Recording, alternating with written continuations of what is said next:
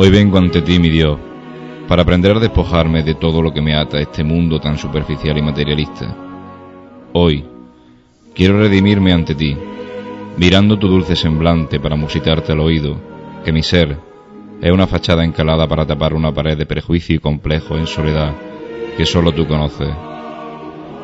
Hoy quiero, mi Señor Moreno de los cielos, acercarme hacia ti cabizbajo y encogido, y acogerme en tus brazos siempre abiertos, y perderme en tu mirada siempre absorta en el cielo de Jaén, para sacar mis lágrimas con tu túnica que resbala por tus brazos, al igual que siete cristales de dulzura resbalan por las pálidas mejillas de tu bendita madre.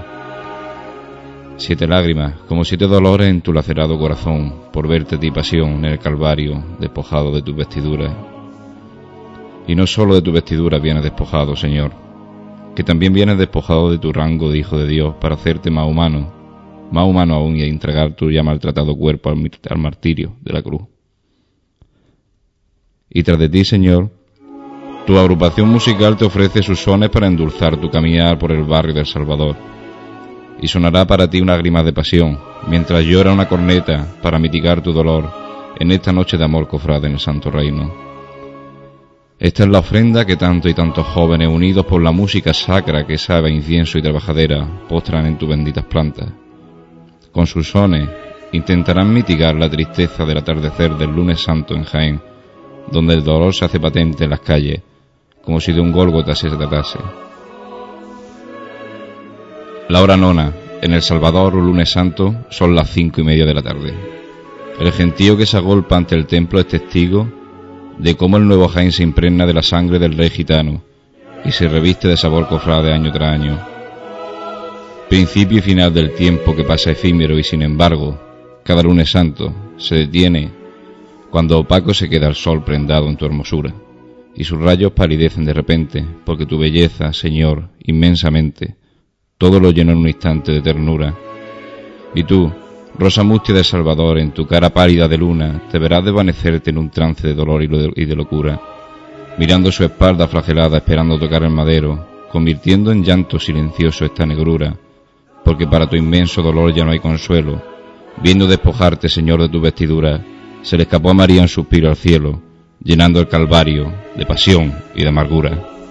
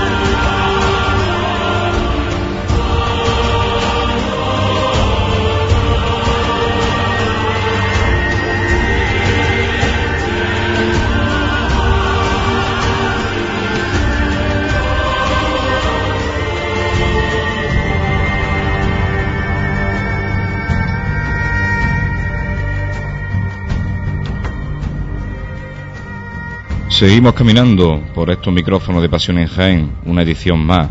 Hoy lunes, día 25 de enero, enfocando ya cada vez más cerca el miércoles de ceniza, comenzamos una nueva edición de Pasión en Jaén.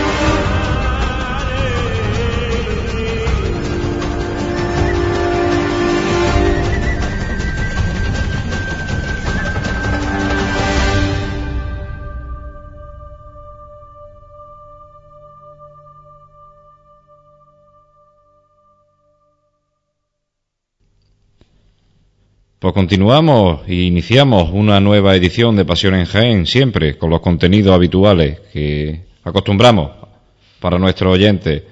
En esta ocasión no tenemos a, Manuel Jesús Negrillo en nuestro, estudio, pero sí que lo tenemos vía telefónica gracias a los medios que disponemos en Pasión en Jaén, que si bien algunas veces cueto, por otras veces pues el ingenio nos sirve para poder paliar esta ausencia y a la vez eh, tenerlo presente de alguna manera. Manuel Jesús, buenas noches. Buenas noches, José. Buenas noches, José Ibáñez. Eh, ¿Qué tal por tierras de Linares? Bueno, se hace lo que se puede, ¿no? El, deber eh, o la obligación antes que la pasión. Bueno, pero al menos podemos sacar unos momentos para continuar con nuestra sección habitual y en cierto modo no perder la costumbre. No, las costumbres buenas nunca deben de perderse, la verdad. Pues vamos, como decíamos, con una dinámica rápida a comentar rápidamente los eventos que nos trae las cofradías y hermandades en el futuro más próximo. Venga, pues vamos allá y vamos a empezar por un acto que, bueno, que en Jaén es algo ya muy conocido como es la presentación oficial del cartel de Semana Santa. ¿Vale? La presentación pues dará comienzo el próximo viernes, que será el 29 de enero, será en el Teatro de Arimelia a las ocho y media de la tarde, ¿vale? Con entrada libre hasta, bueno, hasta completar el aforo del, teatro. Eh, el acto pues se llevará a cabo por parte del que fue presidente de la agrupación de cofradías y hermandades de nuestra ciudad, Inocente Cuesta, ¿vale? La obra pictórica, pues bueno, el autor es don Bartolomé Castro Duro. Bartolomé Castro, que es prioste de la Hermandad de la Estrella, es el encargado este año de realizar la pintura para plasmar el cartel de la Semana Santa de Jaén. La agrupación de cofradía eligió a, Castro Duro entre varios candidatos y el resultado pues se podrá comprobar cuando se presente este cartel, como hemos informado, el 29 de enero en el Teatro de Arimelia cartel que no, no estará dedicado a ninguna hermandad en sí, sino a, bueno, a las distintas actos, distintos detalles, ¿vale? distintos detalles que nos puede dejar nuestra Semana Santa. Claro, esa fue la, tónica que adoptó la agrupación de cofradía a partir de, desde, podríamos decir, desde el año pasado con el cartel de, de dedicado al Santo Rostro, del no focalizar en una cofradía el cartel, sino hacerlo algo más genérico a base de detalles y de cosas significativas de la Semana Santa de Jaén. Así es, así es. Respecto al autor, pues bueno, si alguien quiere conocer alguna de su, de su obra, pues podemos destacar eh, los carteles de la coronación piadosa y del 25 aniversario de la Cofradía de la Estrella, el cartel de la Semana Santa de Villalgordo o el cartel de la Virgen de la Capilla, ¿vale? Y para los curiosos, que se asomen al palio de la Virgen de la Estrella, que miren el Gloria, que también es de Bartolomé Castro. Exactamente. Sigo, José, para intentar ah, no, no prolongarlo en el tiempo, ¿vale? Eh, y es que desde la agrupación también nos llega que ya están los abonos, o sea, ya están los días fijados para renovar los abonos de las sillas de, la tribuna oficial, ¿vale? Del itinerario oficial. Los abonos, pues bueno, para poder reservar eh, abonos del año anterior en la calle Bernabé de Soriano, pues será del día 25 de enero al 6 de febrero, en horario de 5 a 8 de la tarde, de lunes a viernes, y los sábados de 12 a 1, ¿vale? Estamos hablando siempre de, la sede de la agrupación de cofradías.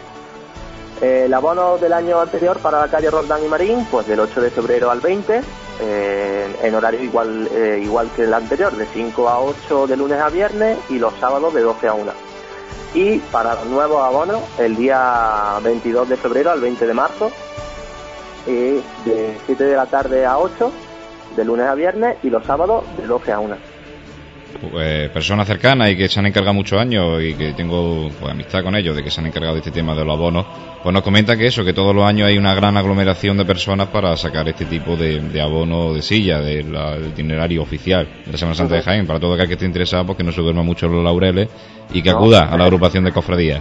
Exactamente, y así podrían, podrán ver ¿no? esa, la hermandad de Jaén por, por el itinerario oficial, que siempre es un placer y un disfrute. Ya casi nos da un repelú por el cuerpo cuando escuchamos, hombre, si ya están dando hasta la bono, ya mismo estamos aquí al lío. Y además al lío porque precisamente las mediciones de costaleros y los ensayos están a la orden del día ya. Como es el caso de la Hermandad de los Estudiantes, ¿no, Mano Jesús?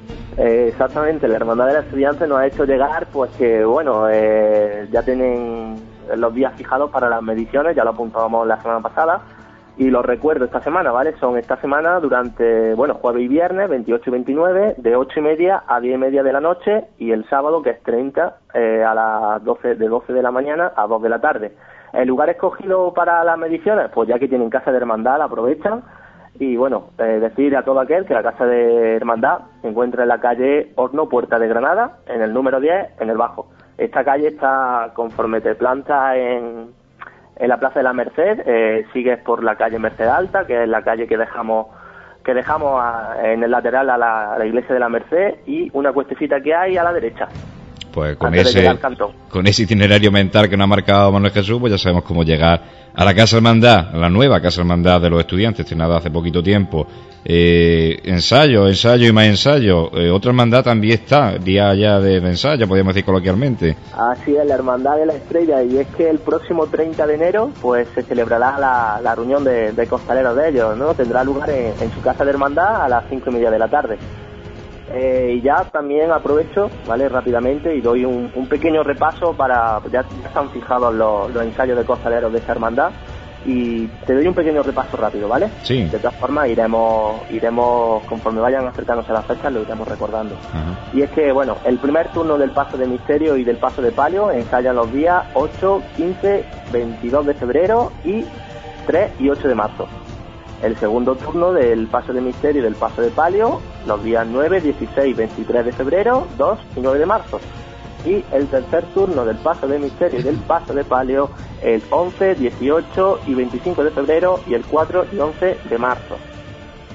O sea que ya tiene la gente mm, esa idea más o menos de cuándo pueden ir a, a, bueno, a ver este magnífico paso ensayando, ¿no? Y algo que me llama la atención, ¿eh?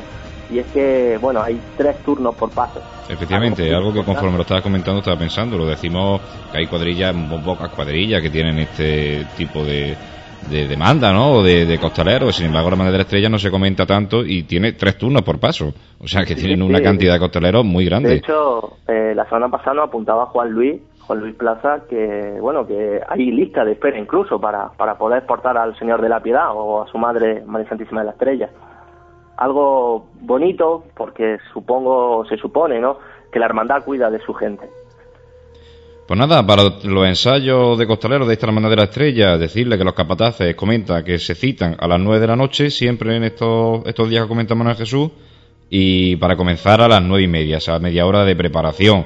Y se ruega de la Hermandad encarecidamente, para bien de todos, puntualidad. Es algo que pedimos siempre los que tenemos a cargo, en cierto modo, eh, a un grupo numeroso de gente como a un grupo de costaleros la, puntualidad, sobre todo por el respeto a las personas que, están puntuales desde ese primer momento. Eh, más cosas, más de actualidad venidera. Pues ya que estamos con el sello del costalero, y es que comienzan también algo que en Jaén se pedía mucho, y era los ensayos de las costaleras de Jesús Preso, de la Hermandad de la Veracruz. Vaya, una, una buena nueva, ¿no?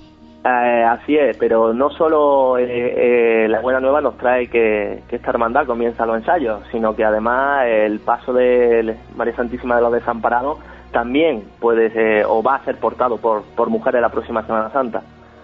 Decir que, bueno, pues que los ensayos empezarán mañana martes, que es 26 de enero, eh, a las 8 de la tarde y eh, bueno, como punto de encuentro, pues la Casa de Hermandad que se encuentra en la calle Muñoz Garnica, en la calle Ancha, en el número 19. Pues casi sea otro paso más que se abre a, que la mujer costalera de Jaén pueda llevar esos pasos de la Semana Santa, eh, aclarar que la hermandad lo ha dejado muy claro, la cofradía, la congregación y así la mismo grupo de costaleros y capataces de este paso que se abre para eh, se abre este, este tipo de entrada a mujeres no porque falten costaleros de, sexo masculino, sino por realmente darle esa oportunidad a la mujer costalera de Jaén.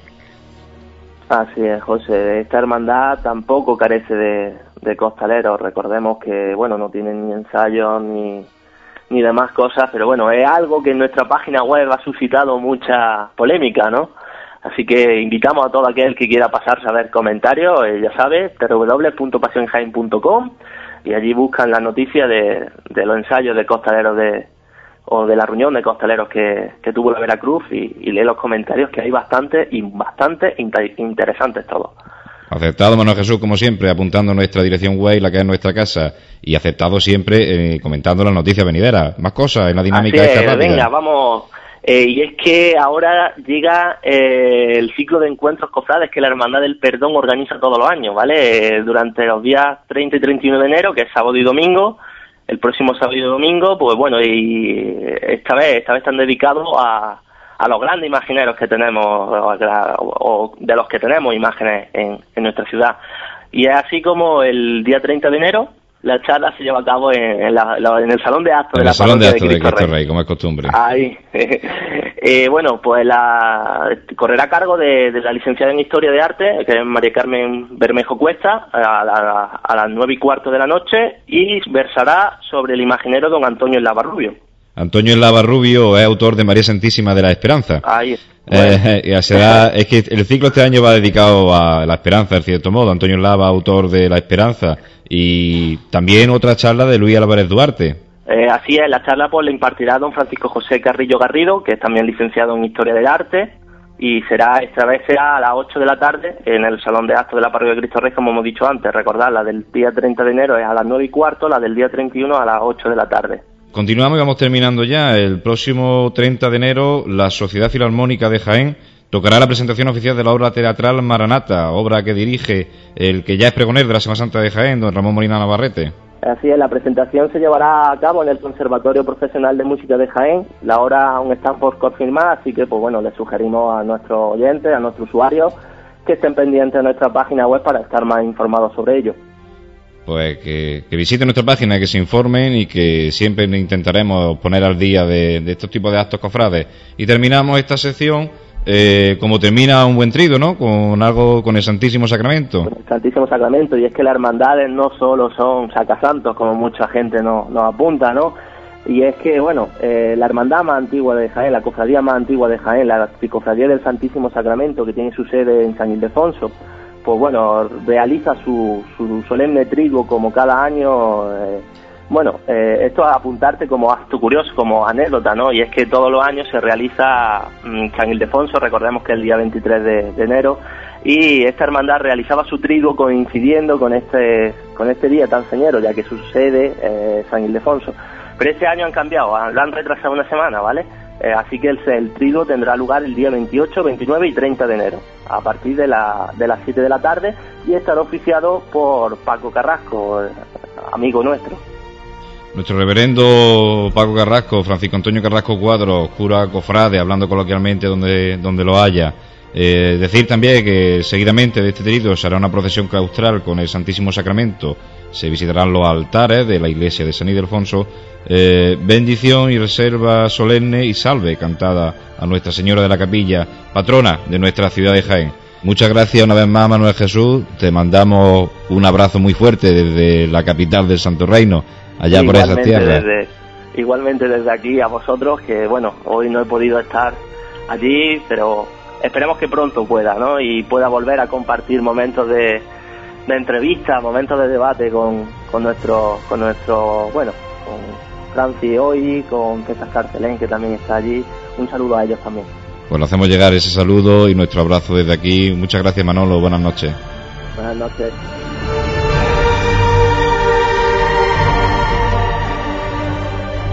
Nicolás Barbero Rivas es un compositor conocido de sobra por muchos cofrades a la hora de componer marcha de agrupación musical, un compositor que nadie deja indiferente y que para los que somos quizá un poco profanos en técnicas de música, pues sí que nos deja un sabor impresionante cada vez que compone una marcha, como es el caso de esta marcha que nos viene de la mano de la agrupación musical Nuestro Padre Jesús de la Redención de Córdoba, en este caso, Señor de San Basilio.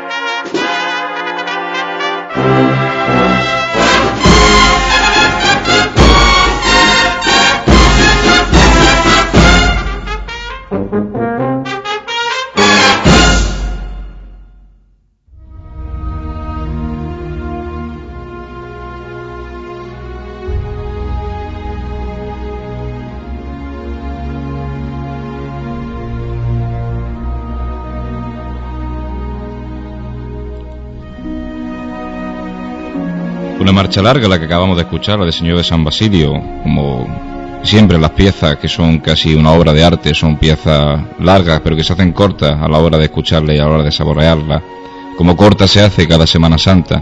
Son ocho días de pasión que se nos pasan en un suspiro, ocho días de pasión en que Jaén se echa a las calles, las calles se, se llenan de medios de comunicación, de fotografía cofrade, para hablar un poco tanto de medio de comunicación como de fotografía cofrade, hoy tenemos a un invitado que es un placer que esté con nosotros y un atrevimiento por parte de, estos micrófonos humildes de Pasión en Jaén, tener a todo un administrador de COPE Jaén, un coordinador de Cadena 100, fotógrafo aficionado y cofrade de la aspiración, César Carcelén Fernández. César, buenas noches. Muy buenas noches. Bienvenido a esta Radio de Pasión en Jaén. Espero que estés cómodo y gracias, reiterate el agradecimiento por haber accedido a esta petición. Gracias a vosotros. No es humilde, humilde será, pero grande, grande. Grande. Me escucha muchísima gente. Doy fe de ello, ¿eh? Pues esperemos que así sea y que siga la cosa en esa línea de, seguir captando a oyentes en esta radio de Pasión en Jaén. César, eh, tu vinculación al mundo cofradiero, a este gusto cofrade que tenemos todos y compartimos todos, ¿te viene desde pequeño? Pues sí, de pequeño, sobre todo porque estaba encantado siempre de ver una banda de la calle detrás de un paso y bueno, yo de siempre me ha gustado la música, de hecho pues aparte de haber estudiado derecho, pues eh, mi vocación siempre ha sido medio comunicación, radio y terminé haciendo radio. He estado 11 años haciendo radio fórmula con Cadena 100 Jaén, al final hemos terminado como tú bien has dicho de administrador, pero bueno, hay que pasar por son etapas eh, ya se pasó la etapa de, música y, ahora nos hemos metido con los papeles. Pero vamos, esa vocación cofrade siempre me ha venido de primeras por la música y luego ya vinculándome a una cofradía como fue la de la inspiración, poco a poco fui introduciéndome hasta llegar a ser miembro de junta y, bueno, y vinculándome de una forma o de otra, pues he empezado eh, este, esta vocación a lo que es eh, retransmitir una procesión y sobre todo ahora dedicarme a la fotografía la fotografía cofrade que te viene casi de casualidad, ¿no? Algo que descubre. Sí, prácticamente fue muy de casualidad. Al principio no tenía medios y, bueno, pues poquito a poco pues me regalaron una, cámara, una buena cámara y, no sé, empecé a hacer fotografía al principio de aficionado y luego pues, no sé, fue ya integrándome un poco en el tema de, la fotografía, ahora empezar a hacer reportajes para, para hermandades y bueno, ya otros quehaceres como son otras cosas de, del mundo de la fotografía. Vaya que sí, además cualquier cofrade que se precie, que tenga algún cartel en su casa, que tenga, eh, que le eche un vistazo, que vea el pie de foto y que vea el nombre de César Carcén, son unos cuantos carteles los que están asignados ya a las cofradías. Muchísimos carteles, muchísimas portadas de boletín y sobre todo muchísimos trabajos, del cual eh, más que se vea el nombre es el orgullo de que luego eh, el trabajo que yo realizo pues buenamente se, se precie y que guste, sobre todo. Ese para mí es mi mayor orgullo, mi mayor satisfacción, es que se que, que, guste el trabajo que yo realizo. He realizado para muchísimas hermandades, eh, como tú bien dices, eh, carteles. Te estoy hablando de, de, tres años para acá, no, no más. Pero bueno, no sé, será porque gusta mi trabajo, por el cual pues me eligen bastantes fotografías para, para estos quehaceres. Algo tiene el agua que cuando la bendicen, ¿no? Dice una persona que conocemos nosotros, un amigo de Copenhague, de aquí saludamos a Francisco Sierra, que sé que seguramente nos escuchará. Y ¿qué comentaste, César? Este año, hablando de cartelería, ¿cuántos carteles están asignados? ¿Tiene... Pues este año eh, ya tengo uno asignado y bueno, hay me parece dos o tres hermandades que también estaban barajando, porque claro, sabes que eh, hay muchísimos fotógrafos aquí en Jaén, muy buenos fotógrafos de, que se dediquen a la temática cofrade y eh, hay dos o tres hermandades, uno sí es fijo y hay otras dos que, no sé. De todas formas, portada de boletín, sé que, hay también otras dos o tres hermandades que también han elegido alguna fotografía mía para estas publicaciones. Asimismo, el cartel que sirvió este año para el traslado de Jesús, de nuestro Padre Jesús, que fue un cartel sobre una base fotográfica, un cartel de montaje, podríamos decir. Sí. Y también es obra tuya, ¿no? Ese fue obra mía. Fue uno de los. la primera vez, posiblemente, que sea un cartel de encargo. Eh, y bueno, esa, esa fotografía, pues. Mm, cuando a mí me encargaron, fue el vicehermano mayor eh, Francisco Gutiérrez, quien me llamó para decirme que tras una reunión de junta, pues habían decidido, habían barajado nombres de pintores y, bueno, entre los fotógrafos que, porque claro, la pintura era una cosa inmediata y no iba a ser posible realizar una obra de tal envergadura y, buscar a alguien eh, que cogiese esa idea y, plasmarla en tan poquito tiempo. Entonces, eh, entre los fotógrafos se había barajado mi nombre, me llamaron para comentarme el tema e incluso con conforme me iba diciendo la idea, tenía una idea muy básica, muy, muy principal, pero básica sobre lo que querían plasmar en, ese, eh, en esa obra que sirviese para, para lo que eran todos los actos y, y bueno, como el cumen, el traslado de nuestro Padre Jesús a su camarín. Eh, conforme iba hablando por teléfono conmigo, pues yo más o menos ya tenía una idea preconcebida de lo que iba a ser esa, esa obra, ese cartel, y, bueno, luego no había entrado nunca a lo que era el camarín, siempre lo había visto por televisión, mm. no me había tocado cubrir ninguno de los eventos que se había realizado y entonces no había tenido eh, ese privilegio de entrar. Pero estuve una hora y media en el camarín yo solo, simplemente con, y estaba Francis, pero bueno, tomando instantáneas y me estuvo explicando un poco todo el proceso de, de, esa restauración tan grande que se ha llevado a cabo. Y, y, bueno, salí de allí ya con la idea prácticamente casi casi hecha, que a los dos o tres días me puse con mano a la obra y prácticamente tenía dos bocetos. Uno de ellos principal, otro tenía más secundario, pero bueno, el principal eh, fue el que, el que eligieron al final.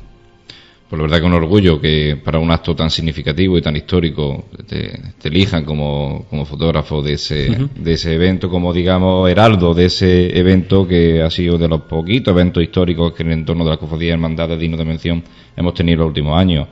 Yo quisiera también presentaros esta noche a un nuevo contraguía que tengo a mi vera, a mi izquierda. Eh, eh, tenemos nuestro técnico de sonido y al micro, a José Ibáñez. José, buenas noches. Muy buenas noches, José. Pues tuya es la palabra para que hables con César. Buenas noches, César. Muy buenas noches, don José. Mira que tenía yo ganas de que viniese hoy aquí. Hombre, lo sé, lo sé, lo sé de buena gana. Sí, ¿no? Mira, yo como aficionado a la fotografía, que sabes que soy, pero, hombre, no me considero que todavía haya llegado a un nivel como tú, ah, o como otros fotógrafos de la capital, vamos, porque hay... Somos aficionados, ¿eh? Aficionados, que coste, que coste. Aficionados, pero con un cierto nivel que ya me gustaría a mí tenerlo. entonces... Hay muy buenos fotógrafos en la capital jiennense, sobre todo en el tema de, Semana Santa. Y como aficionado, pues me gustaría hacerte una pregunta un poquito más técnica para que la gente se dé cuenta del sacrificio que, tiene el, hacer un reportaje fotográfico a una, a una hermandad, por ejemplo. Siempre que te vemos en la calle, en Semana Santa, con tu cámara colgada, ¿cuántas fotos estimas que puedes disparar en una estación de penitencia? En una estación de penitencia, pues muy sencillo. De, de las 1.300, 1.500 no me las quite nadie. Qué barbaridad. Eso seguro. y luego se tienen eh, dos tarjetas de 4 gigas que siempre suelo llevar y una y una de 2 gigas. O sea que me, las 1.500... Me imagino que luego... Es, la verdad, un proceso bastante, bastante complicado. Porque, sí, porque hombre, tú sueles elegir luego una fotografía que presenta para carteles, portadas de boletines esa decisión de, elegir una, buena toma, vamos, no tiene que ser nada fácil. La verdad es que no. Incluso tengo el problema de, como bien habéis dicho antes, lo del tema del cartel de nuestro Padre Jesús. Luego nos contrataron para hacer eh, todo el traslado en vídeo y en fotografía. Y, claro, tengo ahora tantísimas fotos que la verdad es que no sé si desechar eh, unas cuentas que siempre suele hacer. Incluso hay fotografías buenas que posiblemente hasta borre y demás, pero bueno, ella por, por no incluir, pues ya te digo, más de mil fotografías para entregar a, un reportaje. Mira, tengo aquí eh, las preguntas de los usuarios de la web que, nos han ido dejando. Miedo me da. miedo tampoco, que son, buenos. Son, buena gente. Son buenos. Mira, tenemos una de, de Manuel Galán ¿vale? Que te, que te hace una pregunta bien sencilla, pero difícil de responder. A ver. ¿Cómo te sentiste cuando eligen tus tu fotografías para las diferentes hermandades en el tema de carteles, portadas? ¿Eso es un orgullo personal o...?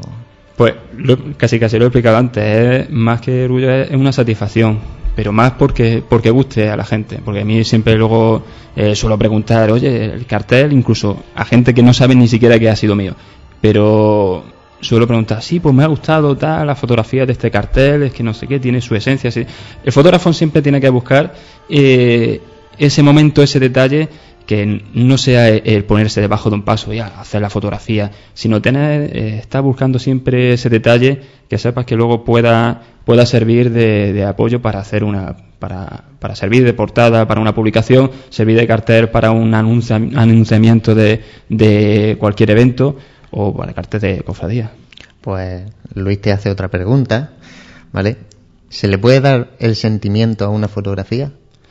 siempre tienes que dar el sentimiento. Como no vayas con sentimiento a la hora de hacer una fotografía, eh, no sale absolutamente nada. Siempre lo he dicho, eh, hay muchísimos fotógrafos de, aquí de Jaén Capital que tienen, además son buenísimos, incluso yo me considero del montón igual que todos. Yo no tengo, eh, yo siempre he considerado que, que, todos los fotógrafos hacen muy buena fotografía los que hay actualmente ahora en Jaén desde aquí quiero saludarlo a Jesús Cobo, a Manuel Quesadatito, a Miguel Ángel Peragón, eh, Jacobo Linde, etcétera, etcétera, que además que son siempre nombres que, que siempre se están, están en los carteles, siempre están en todas las publicaciones, porque aparte de trabajar o de echar una mano a la agrupación, eh, siempre con sus fotografías pues la, ceden a, lo que son todas las hermandades, eh, son muy buena gente, hacen muy buena fotografía, y, pero claro, ya será a lo mejor de, dedicarse a esto de tantos años el, el estar buscando mm,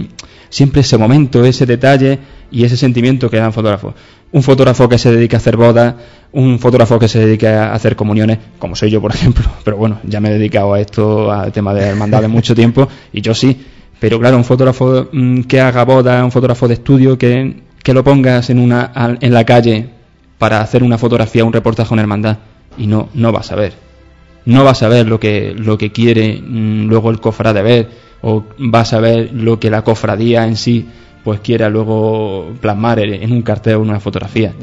tienes, tienes que vivir, tienes que sentirlo y ya te digo, tanto esas personas que he nombrado antes, otras muchas que se me quedan en el tintero, como yo, tenemos que vivir la Semana Santa de, de Jaén, si no, no se puede hacer absolutamente nada. Está claro que, como cualquier arte, la fotografía es un arte también. Por supuesto. Cuando un arte se despoja de sentimientos, se convierte en algo profesional que a lo mejor no tiene ese encanto. Yo, todo lo que hemos estudiado arte, yo, yo estudié arte en su momento, nos decían que la máxima del arte era complacer los sentidos y también otra de las máximas del arte es la comunión con el entorno. En el caso de la fotografía, el entorno importa mucho. No es lo mismo echar una fotografía de una estación de penitencia en una calle amplia que a lo mejor un árbol recogido. Eso influye bastante en la fotografía, ¿no? Por supuesto, tiene ya te digo, que buscar el momento y sobre todo si no lo sientes, si no sabes, no conoces el tema, eh, mejor estate quieto porque si no, es que prácticamente no va a salir nada. Y ya te digo, incluso he visto reportajes que han realizado estudios profesionales para hermandad y demás y hace poco me entregaban uno y, y me quedaba a cuadros de, estar viendo lo que estaba viendo. Pero bueno, ¿por qué no se capta este momento? ¿Por qué no...? y era de verdad tantos por qué que, que al final es que no lo vi ni entero. Simplemente ya me iba a los, a porque es que eh, a capítulos porque no, no, no, le veía yo que lo habían hecho con cariño. Además, hoy en día... con cariño...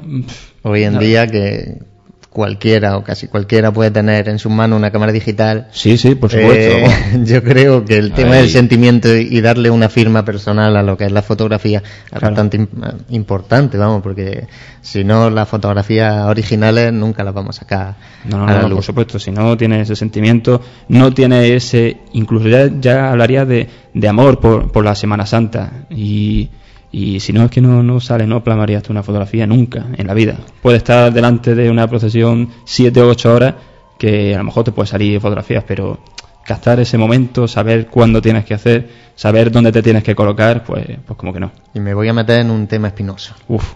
Que sí, hombre, que te, Pero no me mires con esa cara que, me da miedo y todo. Que sé que te va a mojar. Hay que ver, tenía que ver nuestros oyentes la cara de, la cara de sátiro que pone José Ibáñez cuando hace este tipo de preguntas. No, hombre. Pero bueno. Es que Vamos a ver Personalmente... con qué nos, sorprende. y este era el que no quería hablar, ¿eh? Y no quería hablar, ¿eh? no, hombre. No, hombre, yo contigo me siento muy a gusto, así que te voy a hacer las preguntas para que te mojes un poquito. Venga. Hay hermandades que, por suerte o por desgracia, no sé si, si de, lo que estamos hablando. la estación de penitencia te coloca delante de los pasos para, para hacer fotografías y tardan 0,2 en echarte suele pasar. Eh, sé que tú lo sabes. sé que yo lo sé y no lo hago. Además, me veis que yo no llevo, yo sí, el único trípode que llevo es un monopié no me gusta llevar trípode, pero por eso. Además que mm, eh, está muy bien, porque echar la fotografía con trípode, pues te va a salir una, instantánea buenísima, porque con el trípode tiene su, la, la cámara tiene su modo de exposición, en el cual, pues claro, la fotografía te sale impecable. Yo quizás para que me salga esa fotografía tengo que echar tres o cuatro para poder sacar una fotografía de un, de un paso que ahora mismo pues está, está parado, un paso que puedes hacer una fotografía que tiene un fondo bueno, que tienes un, algún, no sé, por así decirlo. ¿Verdad? lo que eh, iba, antes te he dicho que hoy en día casi cualquier persona puede tener una, una, foto, una cámara fotográfica y de buena calidad, entonces yo creo que la masificación delante de los pasos está perjudicando a, la persona que, realmente quiere hacer esa foto interesante que luego le va a ayudar a la hermandad a hacer su cartel, su boletín. Sin embargo, aquí se juega todo por igual manera y se echa a todo el mundo. Sí, lo que pasa es que date cuenta que no sé si será porque ahora hay un boom con el tema de la fotografía, tú lo dices, hay mucha proliferación de, cámaras digitales, eh, ya por poquito dinero pues se puede apañar una cámara medio en condiciones, la cual puede hacer fotografías de noche, fotografías eh, de cualquier tipo. Pero ¿qué pasa? Que tiene el problema de que la gente eh, también ha perdido, no, no me refiero a los fotógrafos profesionales que se dedican a esto, sino que la gente ha perdido un poquito esa vergüenza a ponerse delante de un paso y cuando en el momento que hacen cualquier, eh, cualquier parada un paso, pues tienes a, a 15, 20 personas plum, que se agolpan delante y a lo mejor está, hay algún fotógrafo. Yo sí te suelo decir que no, eh, casi nunca, o por lo menos los fotógrafos que siempre nos hemos dedicado a la temática cofrade, eh, casi nunca nos verá a cuatro o cinco en el mismo sitio, sino que sabes que estamos como repartidos como que no nos pisamos uno a los otros, por así decirlo. Pero claro, con esa masificación de gente que se agolpa delante del paso, pues a mí hasta me da vergüenza. no, Yo no, me suelo parar delante del paso y plom. A lo mejor alguna, alguna imagen sí, pero no suelo pararme, no suelo ponerme y es que, eh, yo digo, los que, tenemos la suerte o la responsabilidad de estar delante de un paso, muchas veces cuando arría el paso y te da la vuelta, dice, dice, ostras, dice, pero bueno, esta gente dónde ha salido, de repente ve 20.000 trípodes, 20.000 flashes, digo, bueno, me necesito aquí detrás que me ponga la publicidad y que me echen fotos, que parece que soy yo. Y ya no solo eso, que ya los profesionales, pues sí, pues a lo mejor está saliendo el paso y, bueno, está haciendo la fotografía, yo por ejemplo que voy también con el micrófono, pues estamos siempre al lado vuestra y muy, muy pegando, casi, casi molestando, no, estorbando. Pero, en el caso siempre muy respetuoso, César, vuestro caso es totalmente diferente. Pero porque ya, ya estamos más que curtidos. Estamos, estamos curtidos en ese aspecto, entonces pues a lo mejor yo tú estás, por ejemplo, sacando el paso de misterio de la borquilla y, yo voy a tu lado, pero bueno, siempre que no, que no moleste, intento no estorbar. Pues, pero porque tú sabes cómo funciona el este pero, tema, pero no todo el mundo sabe vamos, cuando molesta o cuando deja de molestar. Es que eso es lo que voy, es que ya se ha perdido esa vergüenza y, y, entonces, pues claro, la, va la gente y se agolpa y, y, además que se pone delante. Nosotros hemos hecho el, el traslado de nuestro Padre Jesús y bueno, era, era tremendo la cantidad de gente, pero es que hasta la presidencia, la, la última presidencia que era eh, el capellán eh, de la cofradía, estaba el hermano mayor, la alcaldesa, vicehermano mayor, estaba el señor obispo y hay imágenes que hemos tenido que cortar porque hay gente con los móviles delante del paso nuestro Padre Jesús, se mete en la presidencia y tiene que apartarse, por ejemplo, como es la alcaldesa, y, pasar entre la alcaldesa y el obispo porque está haciendo la fotografía con el móvil. en medio de la procesión. y encima con el móvil. Entonces, pues claro, esa eh, ese eh, cúmulo de gente y todo eso, pues a nosotros nos perjudica en cierto sentido porque luego las hermandades terminan por quemarse y tener ese agolpamiento de gente que no dejan trabajar, no deja que se luzca la cofradía y entonces nos perjudica porque, claro, nosotros ahora vamos a hacer una fotografía y si nos echan, como tú me decías antes, o es que, mira, es que no sé qué. Y entonces, claro, ese es el problema que siempre vamos a tener. Ya te digo, ahora con el boom de la fotografía y todo eso, todo el mundo tiene una cámara fotográfica, todo el mundo se agolpa y sobre todo que se ha perdido un poco lo que es esa, esa vergüenza que te daba ponerte delante de la procesión porque todo el mundo te está mirando como está haciendo la foto. Y está todo el mundo, y ya te digo, los, los 15 o 20 que se juntan, pues ya te digo, como, como todo, como tú, mismo lo has dicho, es un boom. Es un, boom de la fotografía. Lo mismo que sube, baja. bueno, espero, espero. a lo mejor hay gente que nos está escuchando y que no sabe quién es César Carcelén, pero yo le voy a dar una pista bastante evidente. Si tú estás viendo una procesión y ves a un muchacho joven con un chaleco de la copia. el chaleco azul.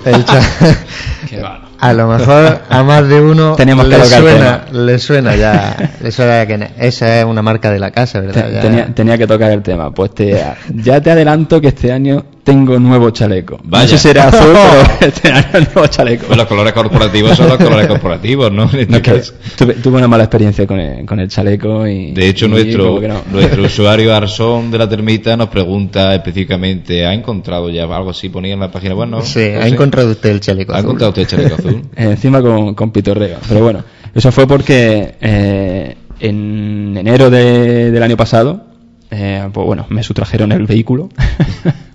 es verdad. Vaya suerte. Me quitaron el coche, apareció, apareció, pero claro, se me, vamos, me cogerían la llave y demás, se, se me perdió o se me la, me la cogieron con tan mala suerte que fue en el centro comercial Carrefour. Me quitaron la llave, se llevaron el coche y demás, entonces bueno, los medios desvalijaron. No se llevaron lo más importante, llevaba todo el navegador y todo eso, pero había un chaleco en la mudanza que nosotros nosotros ya nos hemos trasladado a la emisora, nos trasladamos de la Avenida Madrid a la calle Federico Mendizábal y entonces pues salió un nuevo chaleco azul que estaba sin estrenar, sí, sí, sí, estaba en el despacho de director, estaba guardado y digo, mira, pues ya tengo estreno para, la Semana Santa para el chaleco con el chaleco azul.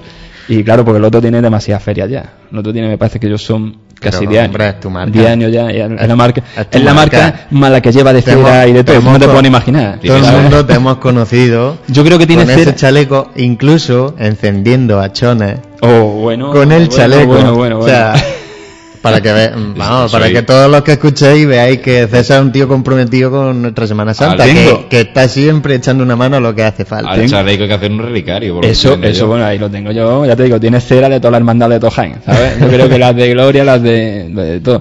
Pero bueno, eh, si hay una fotografía encendiendo los hachones de de ¿qué fue? ¿Qué del fue? Calvario. ¿Del Calvario fue? Sí, del, Calvario. Allí en la entrada de la calle maestra y nadie se subía, ah, que yo no me subo y digo, trae para acá, trae para acá. Es que, bueno, vamos, los, los capataces de y iban, iban, con su traje de estatuto y le era tan complicado subirse ¿Quién se sube? Pues César, toma la cámara, toma el micrófono, toma todo y César arriba. Y no, no había otra cosa que coger y la gente, plin, plin, plin, plin, plin, fotografía al canto con el niño con con el chaleco de la COPE. Y luego este año tuve también otra, otra anécdota, que fue en la calle, la bajada de la calle Doctor Luzón, que es donde residen mis padres.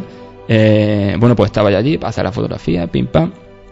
Y, y claro, de repente veo que, que se para el paso de misterio eh, de la Santa Cena, no pasa, ¿qué pasa? ¿Qué pasa? ¿Qué pasa? Me acerco y me dice, no, no, no sé qué, se, se, me ha olvidado la pértiga en la, en la, en esto, en la, en la hermandad, en la casa hermandad, se nos ha olvidado la pértiga, eh, o allí en la iglesia me dijeron, me parece a mí, oye, que no podemos pasar, que no podemos pasar porque la corona es rosa, le quedan por lo menos unos, unos 10-15 centímetros y no pasa, que no pasa. Lo hemos intentado pegar a la derecha, lo hemos intentado, nada, y había un cable en medio, nada, digo, esto no es problema, la escalera dónde está. Y entonces me subí a la escalera y me subí a un bordillito que había del de, edificio colindante y y con la con el trípode, pero con el monopié de la cámara, ¿sabes? Levanté el cable con lo que pesa, pero vamos, los brazos ya estaban y temblando que ya no podía más porque ya el paso yo era desde no no desde un lado, el contraguía de otro y yo de arriba, mala derecha, mala derecha, venga, mala izquierda, mala izquierda, porque es que la, la potencia, lo que eran las potencias del Cristo es que no pasaba, digo, más de 10 centímetros, una cosa así, ¿eh? Y venga con el cable y ya casi casi rodando, rodando, ya pasó. Yo fui testigo, fui testigo de ese momento y tenía que encaramarte, digo, hombre, es polifacético de... Menos más que no tenía cámara, si no ya hubiese... No, no, me tenía que haber acordado del móvil. Hombre, yo, hombre, yo te quiero preguntar, ya, ya he puesto una cosita. El que nos iba a preguntar. No, hombre, ¿qué, ¿qué, vas a hacer este martes santo? Que a lo mejor te necesito. Este martes santo, uh, pues, pues ten cuidado, porque este martes santo posiblemente tengamos eh, sí me llamaron hace poco de, de, la, de la cofradía de la Clemencia y bueno, quizás pues tengamos alguna cosa con, con ellos, no lo sé. Porque si no necesita, a tiempo está, ¿eh? Hombre, yo, si hay que cerrar algo, ¿eh? Si me cruzo con algún cable, si me, ah, bueno. paga algún achón, o si necesito alguna fotografía, ya sé a quién acudí. Bueno, bueno, pues entonces allí estaré. Si no, me llamo un poco como el telepisa, ¿eh? Con el teléfono y pum. Allí estará, allí estará César como siempre dispuesto, siempre amable, siempre con una palabra de simpatía, como ha estado aquí con nosotros en esta pequeña entrevista que te reitero, muchas gracias César por estar a vosotros por invitarme. Y te invito también a que te participes de un pequeño debate que vamos a tener al final del programa. Muy bien, perfecto, aquí estaré. Año del Señor de 2010, un año más, eh, llegará una Semana Santa, pasará y se quedará en el recuerdo, una Semana Santa que nos dejará momentos inolvidables, siempre en la retina guardada, en la memoria almacenado. Una Semana Santa que para otras ciudades, como en el caso de Sevilla, viene con novedades, en este caso la Hermandad del Sol procesionará por primera vez a las naves catedralicias de la Santa Metropolitana y Matriarcal Iglesia Catedral de Sevilla. Hay una marcha de esta hermandad dedicado a su santísimo titular, que es una marcha fúnebre poco conocida y a la vez con unos matices muy diferentes de lo que estamos acostumbrados a escuchar una marcha de palio. Suena así, varón de los dolores.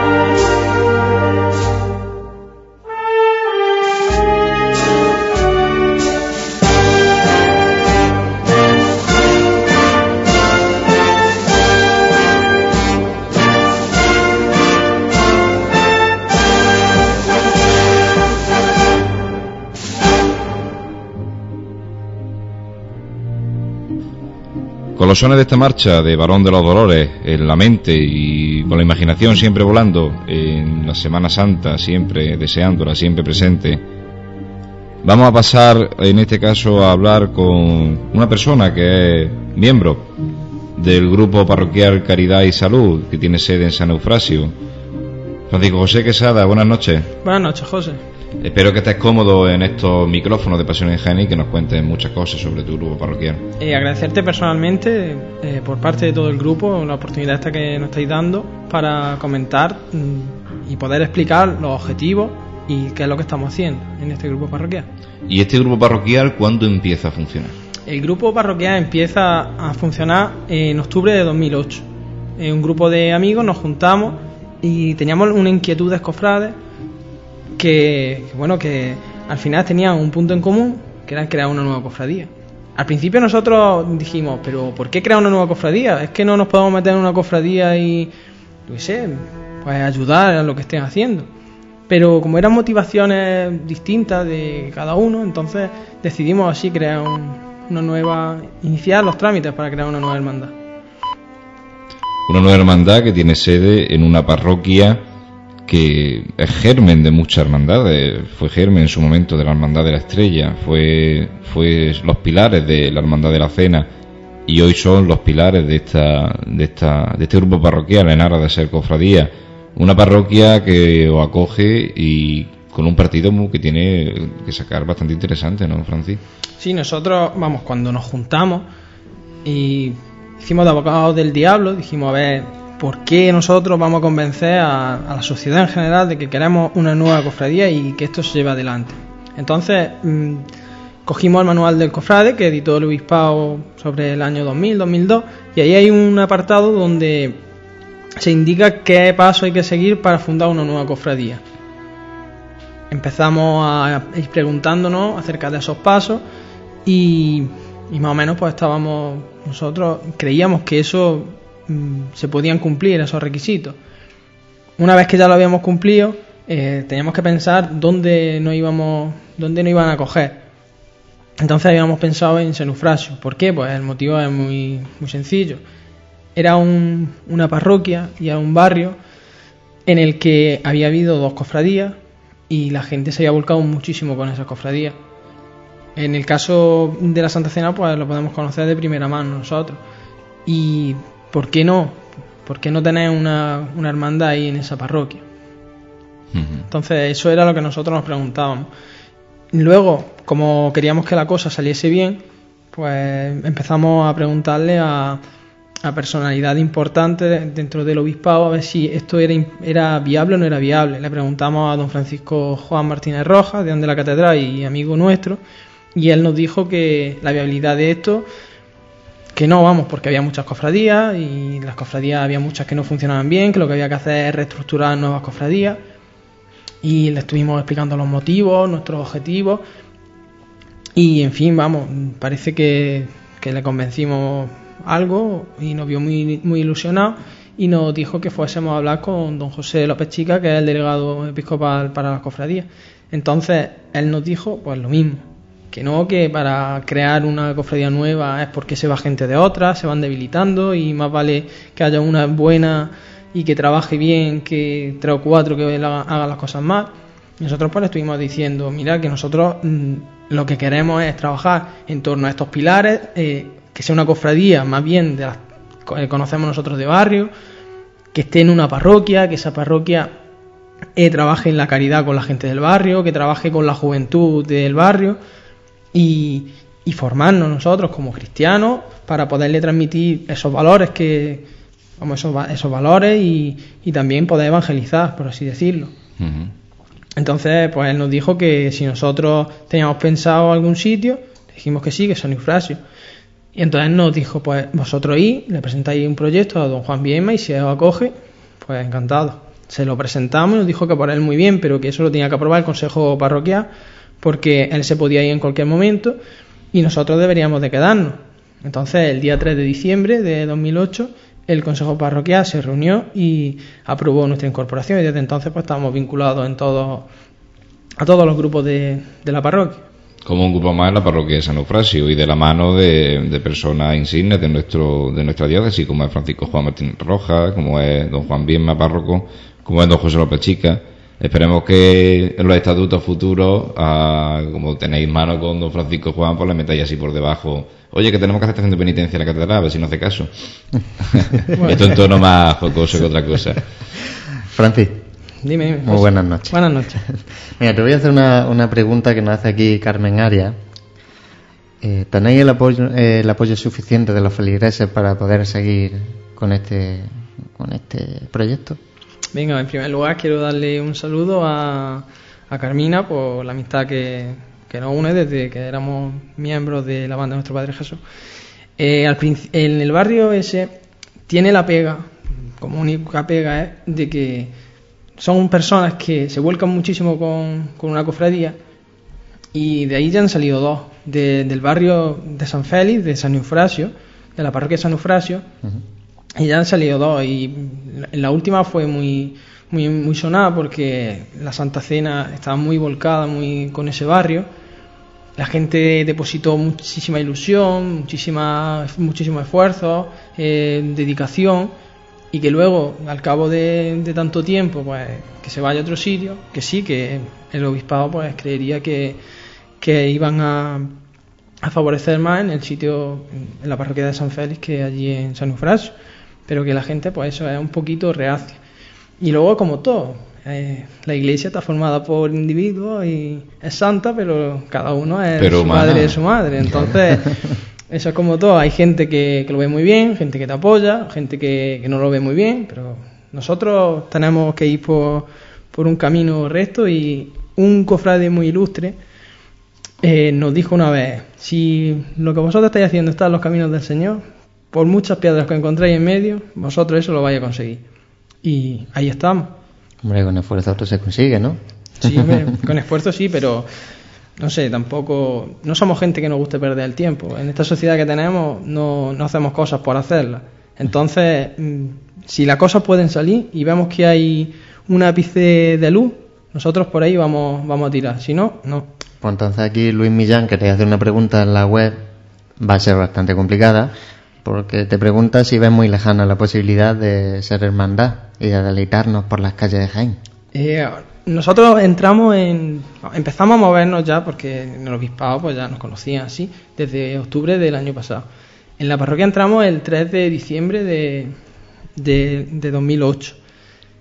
En junio de 2009 le presentamos a, a don José López Chica toda la documentación necesaria informe del párroco, de que habíamos entrado nosotros, informe personal del párroco, eh, resumen de actividades. Entramos toda la información de, lo que habíamos hecho en 2008 y 2009. Ahora en diciembre también estamos, nos hicieron mucho hincapié en que hiciésemos cursos, los cursos de formación cristiana del obispado. Nosotros hemos empezado a realizar cursos de formación cristiana en el obispado. Estamos haciendo formación en la parroquia, estamos haciendo todo lo que ellos nos piden. Pero claro, ni nuestro objetivo así es que, que nos hagan hermandad, porque dime tú, si te dicen, muy bien, eres hermandad mañana, eso a nosotros no nos sirve de nada, ni dentro de un año, ni dentro de tres. Entonces, mm, ahora mismo estamos trabajando en esto, que cuando tengamos, para eso es que hace falta muchísima gente, nosotros ahora mismo empezamos cinco personas, el año pasado lo acabamos 20, ahora estamos 45. Buen grupo Entonces se va incrementando, entonces para pensar de hermandad tendremos que tener mucha más gente. Muchas, muchas personas trabajando por esto y ya está. Y una vez pues que el obispado lo considere, pues bienvenido sea. En ese paso que, estáis dando poco a poco, ya tenéis un escudo. Entonces, José, José Marchal Martínez quiere saber qué representa el escudo. Bien, con motivo a, nuestro acto de presentación que tuvo lugar el 3 de octubre, eh, con un certamen benéfico, eh, certamen de banda, donde fue nuestra presentación, que nos presentó eh, Paco Sierra y, que toda la recaudación pues, fue destinada a, la Fundación María Santísima de Caridad y Consolación de la Santa Cena. Nosotros, para que la gente nos conociese, cuando sacásemos un cartel, dice, ¿estos quiénes son? Teníamos que tener un símbolo que, que vamos, que nos identificarse. Entonces, por medio de Pepe Paulano, pues conseguimos ir a, nos dijo que fuésemos a, a Javi, a, Javier García, y que, que a ver si él nos podía hacer algo. Entonces le estuvimos comentando, mira, queremos hacer esto, les pusimos todas las ideas que teníamos. Dicen, bueno, déjame a mí que lo piense y, y ya haré yo algo. Y entonces, pues, con todo el trabajo que tenía, pues, para antes de que, cuando ya era la fecha límite, que ya iban, teníamos que sacar los carteles, nos llamó y nos dijo, pasaros por aquí, que tengo una cosa. Entonces tenía el escudo ya hecho. Que el, escudo, hay que decir, que es un escudo inacabado, porque nosotros, el, el pensamiento que tenemos desde el principio es que sea una hermandad sacramental. Lo que pasa es que como eso es un título que te concede el obispado... Mm, y muy duro. Eh, es muy duro, por eso... No es fácil ser hermandad sacramental. Entonces eh, el escudo estaría inacabado. Faltaría, pues una vez que sea sacramental, pues ya añadir una cosa. Eh, básicamente, según me estuvo a mí explicando Javi, dice, mira, se compone de dos óvalos. El primer óvalo, el de la izquierda, es el que representa a Cristo y tiene dos símbolos. El primero es el crismón, que es el primer símbolo, junto al pez, es uno de los símbolos más antiguos del cristianismo. Y luego la cruz arbórea, pues como motivo así un poco más de Semana Santa, un poco más más de pasión. Más. de pasión. Y entonces, pues eso es lo que representa a Cristo. Y el otro, el otro óvalo es el que representa a María y está formado eh, por, por un corazón que, en el que brotan azucenas, símbolo de pureza, y rodeado de una corona de flores. Y que pone Mater Salud, pues claro, es para la madre de la salud. Y en el centro, algunas personas le habrá extrañado y dirán, bueno, ¿y por qué hay el Santo Rostro? ¿Por qué?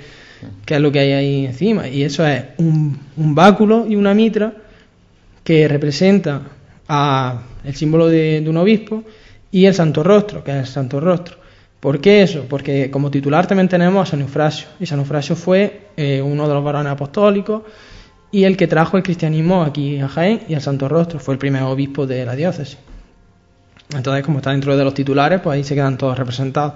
Luego también hay una ola así ya para hacerlo muy bonito, con dos querubines, pero bueno. Los típicos ornamentos.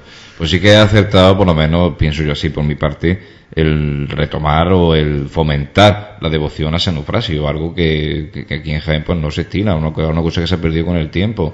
Nuestro primer obispo, la persona que trajo el cristianismo a Jaén, pues la verdad que este grupo parroquial, en este sentido, sí que creo yo que es un acierto, ¿no? El fomentar y el dar a conocer un poco más quién fue San Eufrasio. Claro, eh, entre las cosas que, como ya he comentado antes, teníamos nosotros que, que cumplir los requisitos para, para hacer una nueva hermandad, se pedía una, acción de nueva evangelización y de cómo, cómo afrontar eso. Nosotros, pues bueno, ¿cómo lo vamos a afrontar? Pues intentando organizar actividades, etcétera. Con la, en primer lugar con el barrio. Así que esto es, vamos a ir desde dentro, desde dentro de la iglesia, así abriendo el radio. Cuando ya se vayan cubriendo las necesidades de los más cercanos, pues nos iremos cada vez abriendo más. Y qué mejor guía que San Eufrasio.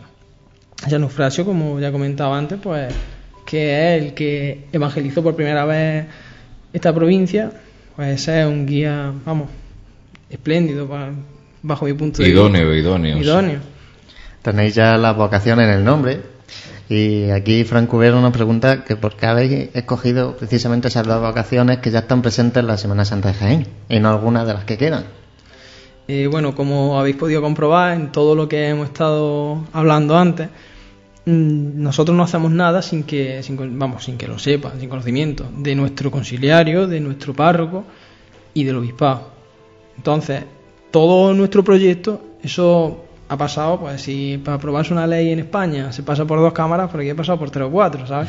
que esto es una cosa que, que no nosotros hemos levantado y lo hemos hecho, ¿no? Esto lleva pasado por muchas personas. Y entonces, cuando, respecto a las vocaciones, en el obispado nos dijeron que no se podían repetir las vocaciones de Cristo o de vírgenes.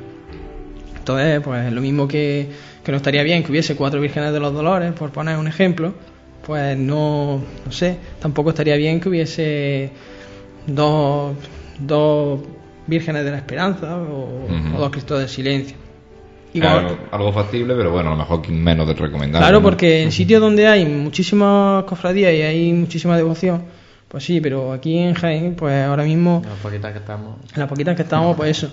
y que aunque os parezca mentira es una cosa muy difícil porque si te pones a buscar vocaciones para lo que nosotros queremos representar el que no tiene dos vocaciones le falta poco pues humildad y silencio eh, piedad y no sé qué caridad y consolación, caridad y consolación sí. que, que sea difícil. Lo que teníamos la primera idea era María Santísima de la Salud que en Jaén no está como dolorosa está en el bar, en, en el convento de San Antonio como Virgen de Gloria y vamos, lo que nos lleva a nosotros la vinculación con la Sierva de María, con las que estamos trabajando y ellas colaboran con nosotros desde, desde principios del grupo. Y luego respecto al Cristo, pues el Cristo mm, teníamos pensado Jesús de la Redención ante Caifás, pero porque vamos, queríamos aportar algo nuevo a la Semana Santa jiennense, como es un juicio. Un juicio aquí en Jaén no hay, esto es una presentación al pueblo, pero un juicio no. Y entonces, pues por eso. Y quisimos buscar la vocación al Cristo. Nuestra vocación primera era redención, pero hablando con, con, nuestro, con el presentador del programa, con José, nos aconsejó que cambiásemos esa vocación porque la, buena muerte en su estatuto ya la tenía asignada a Jesús descendido. Y entonces pues estuvimos sopesando varias vocaciones y, y vamos, pues al final nos decimos por caridad, lo cual no, no hay ningún problema de, de que sea caridad para el Cristo y que la Santa Cena tenga caridad a la Virgen. Eh, la Santa Cena con nosotros tiene una vinculación así grande que puede ser motivada en gran medida por esas vocaciones. Ya que Manolo no está, te voy a hacer una pregunta típica suya. ¿Cómo nos podemos acercar a tu grupo parroquial?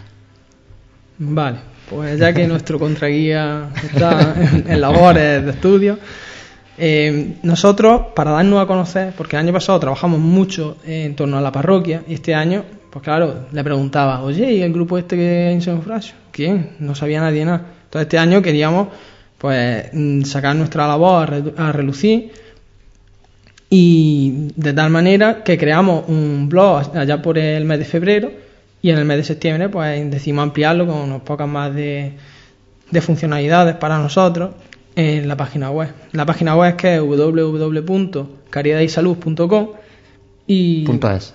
Punto com, punto com. Ah, punto Lo que pasa es que bueno, te metes en el Google y pones eso y sale la primera. Tampoco nos vamos a poner ahí demasiado meticulosos. Y, y, ya está. Y entonces ahí, ahí tenéis un correo donde nos podéis mandar cualquier cosa. Y de todas maneras, los sábados estamos en la parroquia porque desde que entramos desde que entramos que estamos vinculados al grupo de Caritas, al grupo de liturgia, adoración nocturna, a todos los grupos, también tenemos eh, la misa del sábado por la tarde asignada a nosotros, de tal manera que nosotros participamos en la misa y el pasado sábado eh, se creó un coro de, en el grupo que fue, vamos, que fue el debut el pasado sábado. Entonces, los sábados por la tarde todos estamos nosotros en misa. El que quiera que vaya, que nos conozca, pues como se dice, se suele decir en, turismo, esto que no te lo cuenten, vívelo tú. Y, que ya está, y si te interesa, pues métete, que aquí, aquí está la puerta abierta para todo el mundo. Pues con ese casi eslogan que nos dice Francis de, que no te lo cuentes, descúbrelo tú. Toda persona aquella que quiera pertenecer o por lo menos conocer este grupo parroquial de Caridad y Salud, que se acerque de allí por el recinto en la parroquia de San Eufrasio y estará este grupo numeroso, y cada vez más numeroso, de gente muy joven, pero con la idea muy clara y con unos pilares muy bien asentados que muchos intentos de cofradía deberían de tomar como ejemplo bajo un punto de vista personal, que me permito el lujo de decirlo. Francis, muchas gracias por estar esta noche con nosotros. Muchas gracias, José. Te emplazo a que dentro de un breve minuto eh, vamos a tener un debate hablando precisamente de esto, de nuevas hermandades. Venga, aquí estaré. Al inicio del programa evocábamos una tarde de lunes santo en Jaén, en el nuevo Jaén en que pasión y amargura eh, llenaban estas calles de nuestra ciudad. Un mismo lunes santo en que si subimos al viejo Jaén por la zona de la Merced, veremos a nuestro crucificado más decano de nuestra Semana Santa saliendo a esta plaza de la Merced, como siempre, cada lunes santo, abarrotada de público expectante, viendo salir a la hermandad de los estudiantes y una banda que interpreta una marcha dedicada a este soberano en Santa Clara.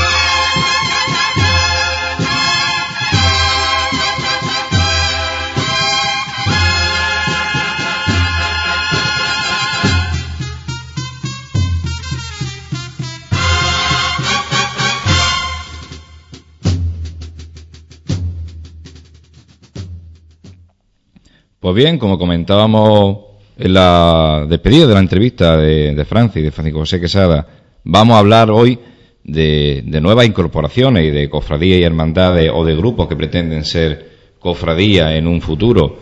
Eh, hay un debate muy amplio en la ciudadanía cofrade de Jaén de respecto a esto, de si es necesario, de si no es necesario, de si realmente eh, estamos suficientes cofrades o si realmente estos grupos que se forman vienen derivados por otros grupos que se van o de otras cofradías y fundan otros o porque realmente hay una necesidad. Por bien, para debatir todo esto, eh, nuestros dos invitados gentilmente se han quedado hasta esta hora, que ya rozamos una hora ya intempestiva.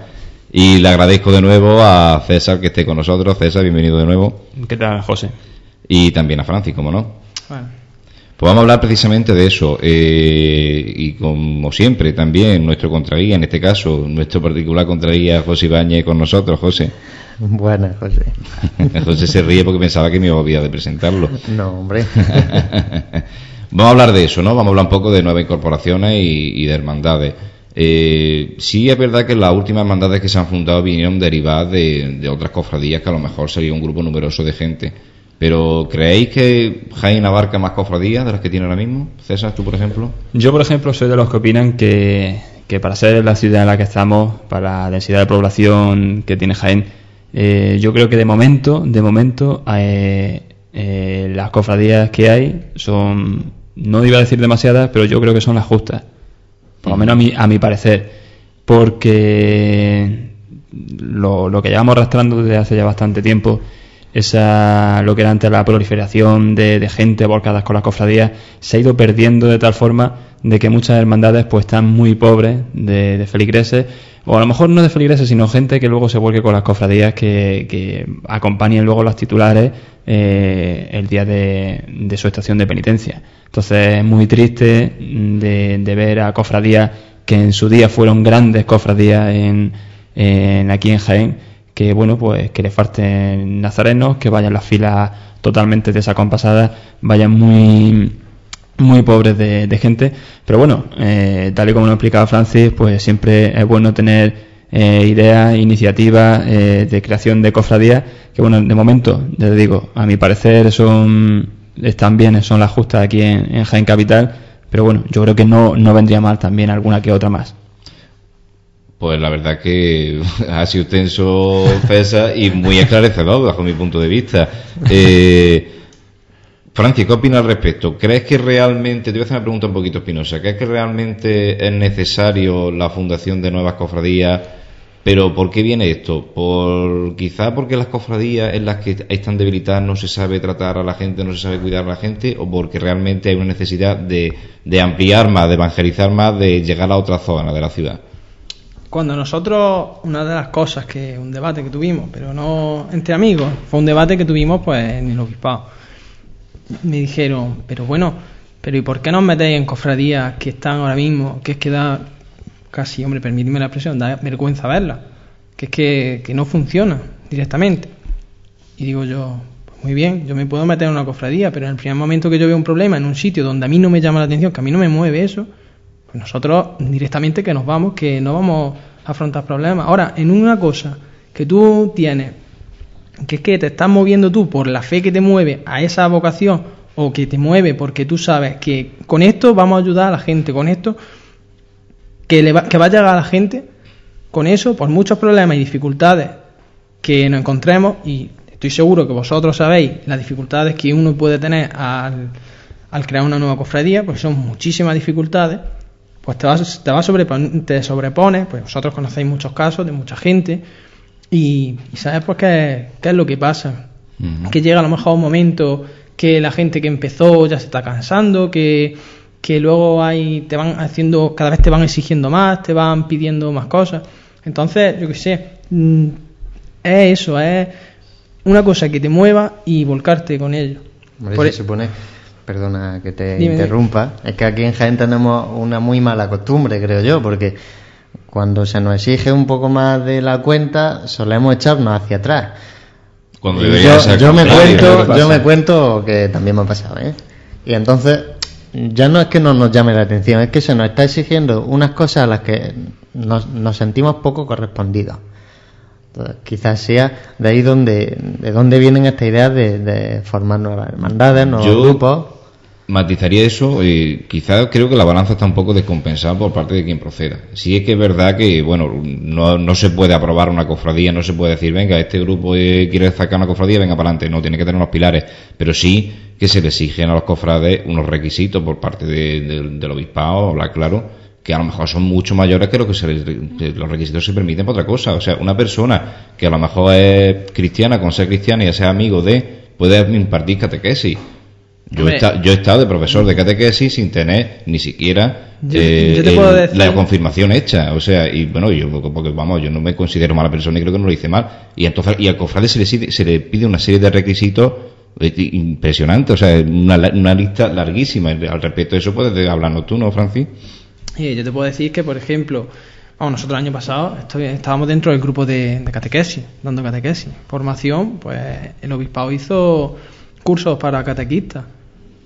Nosotros fuimos la representación de la parroquia. Sí, pero antes implantaron el, el curso revolucionario. el curso, luego hicieron un curso, eh, Vamos, yo eso lo veo en buena parte, lo veo bien, pero con sus matices.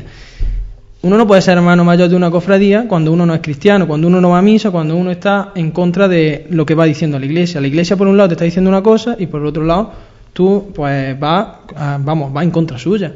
Que luego te pones delante de un paso, qué bonito que está todo, pero, pero que no vas cumpliendo ni, ni vamos, ni tienes el papel ni representan lo que tienes que representar. Entonces, qué mínimo que tenga una formación cristiana. Ahora bien, yo que estoy haciendo, junto con otros miembros de, nuestro grupo, estoy haciendo el curso de Fundamentos Cristianos, eh, cuando hicieron la presentación dijeron, esto no es un curso exclusivamente para gente de cofradía, esto es un curso para catequistas, para, para gente de pastoral familiar, de todos los grupos, para liturgia porque allí se tratan, pues sí, brevemente la historia de la historia de la iglesia, luego también se cristología, se ve también moral y se ve también liturgia. ¿Qué pasa? Tú coges a un catequista y le exiges que te haga curso de formación y no tienes catequista en tu parroquia, porque ellos no van ahí así. Tú coges a alguien que quiere ser hermano mayor y le dices, tienes que hacer el curso de formación y si no, no puedes, y como él quiere hacerlo, por eso es por lo que lo hace. Ese es el problema del agravio comparativo. O sea, tú quieres ser hermano mayor o al curso o no puedes. Tú quieres ser catequista al curso, no quiero hacerlo. Bueno, te, te meto. Ahí es lo que yo iba. Pero eso es por la necesidad, como. Pero si es que eso es, por ejemplo, tú que, tú que te mueves y tú que conoces esto. Si tú coges y dices, por ejemplo, a tus costaleros, el que falte a un ensayo no sale el domingo de Ramos. Pues esto hay determinada, hay determinadas cofradías aquí que tienen listas de espera y que eso lo pueden hacer. Ahora, hay otras cofradías que te dicen, aunque no haya ensayado 20, que es que estamos en cuadro. Eso en la teoría está muy bien, pero ahora mismo hay escasez de catequistas, hay escasez de gente en liturgia, de gente en pastora familiar. Entonces, como eso lo haga, te quedas solo. No se puede generalizar. Ni, ni uno puede exigir, uno tiene que exigir dependiendo de sus posibilidades. Ahora mismo, ¿hay sobra gente para ser hermano mayor? Por así decirlo, hay mucha demanda. ¿De qué manera? Pues vamos a hacer mm, de tal, una criba de tal manera que, que cumplan esto. Que no debería de ser que haya un catequista que vaya pregonando y que vaya dando catequesis a gente cuando no tiene conocimientos suficientes para eso, ni vive ni da su ejemplo. Pero bueno, ahí cada cual, ¿no? Pues es lo que hay. Pero es lo que nos pasa aquí en Jaén. Yo creo que la pregunta más que nada es qué nos pasa a los cofrades para que tengamos que buscar ese aliciente en algo nuevo, no mm, trasladarlo a cosas que ya tenemos implantadas en la capital. Hombre, como suele decirse muchas veces, es más fácil hacer una, una casa desde su cimiento, tirarla y hacerla nueva, porque cuando los cimientos no están bien desde el principio, y luego te vas al tejado y te lo encuentras doblado, ¿sabes? Eso es, muy difícil. Y cambiar unos cimientos con cofradías que tienen estatutos de hace siglos, eso es muy complicado. Pero las casas, las casas con una buena fachada nunca se le tira la fachada. Siempre se tiran por dentro, pero la fachada sigue siendo la misma. Ya que estamos con Porque hay historia. Ya que estamos con símiles, para eso están los buenos restauradores, ¿no? Hombre, es que vamos, yo, yo lo entiendo así. Yo antes de, intentar formar por, por, mi cuenta una cofradía, que no, no lo veo del todo mal, pero sí que veo que hay falta en otras en otras hermandades que, hace, tienen que tirar más de la gente. Entonces, yo no sé cómo se consigue eso, porque nunca me he visto en esa tesitura, pero sé que, que se podría hacer. Pero quizás yo voy a hacer un poco de abogado del diablo. Quizás más que, que haya necesidad, efectivamente todos somos conscientes de que hay necesidad en determinadas cofradías de Jaén de tema de, ya no solo de costaleros, sino incluso de cultos, de, de personas para junta de gobierno, pero quizás yo, por la experiencia personal de las cofradías que veo así y que he visto y que sigo viendo, lo veo más por una mala gestión de las personas que en un momento están o estuvieron en la cofradía que porque realmente la gente no quiere esa cofradía, no se quiere acercar porque no haya nadie para sacar la procesión a la calle, ¿no, César? Muchísimas, muchísimas cofradías han tenido ese problema. Eh, yo lo he vivido en mi persona y de ser, estar viendo una cantidad de gente joven que había que decirle, mira, ya es que estamos sobrados, sobrados de gente para ayudar a limpiar una candelería, a ayudar a cualquier, montar cualquier culto, a estar presente, sobre todo que es lo fundamental, en todos los cultos, todos los actos que realiza la cofradía, porque la cofradía no son un día al año, sino que son los 365 días lo que se está trabajando en una cofradía. Y de ver cómo por una mala gestión, por gente que, a lo mejor pues está dentro y, a lo mejor no de mala fe, pero bueno, no lleva un control de, esa gente, no apoya a la gente que entra nueva o no dejan entrar a gente que de verdad quiere trabajar en la hermandad y bueno, pues poco a poco se, se lo van fundiendo. Y yo he visto muchísima gente, lo hablo porque pues, por la edad que tengo, eh, y bueno, sobre todo porque llevo muchísimos años vinculado al mundo de cofrades, y he visto como hermandades grandes se han ido apagando poco a poco a poco, por, eso, porque la gente eh, no han sabido tratarlo, no han sabido cuidar a esas personas y se han ido fumando. Hay gente muy buena, hay gente valedera para, para llevar una cofradía y para llevar, y sobre todo porque atraían. Es que, ya te digo, yo tengo ese, eh, ese remordimiento por dentro, esa cosa de ver eh, un sábado por la mañana una plaza totalmente llena de gente, de banda, gente de gente de cofrades, eh, ayudando, limpiando, cualquier cosa para cualquier cosa que había que hacer en una cofradía y mira, y, ahora se, se, matan por buscar a esa gente y, que no, y que no va, no sé cuál es el problema. Los cortijos privados que muchas veces no, son buenos, muchas veces no, nunca son buenos. Eh, yo lo he dicho muchas veces, yo soy muy cansino muchas veces cuando digo las palabras las reitero, pero es que esto de las cofradías es una cosa que nos han legado y que tenemos que legar. Si no lo cuidamos, no solo el patrimonio, el patrimonio es una cosa material, sino las personas, que es un patrimonio más grande que tiene puede tener una hermandad o un grupo, ¿no? En este caso, Francis, vosotros que tenéis un grupo numeroso y más todavía, ahora que no que todavía no tenéis titulares físicos, por así decirlo, eh, es importante, ¿no? El tema de cuidar a la gente. Eso es quizás el pilar fundamental que debe tener una cofradía que se funde, ¿no?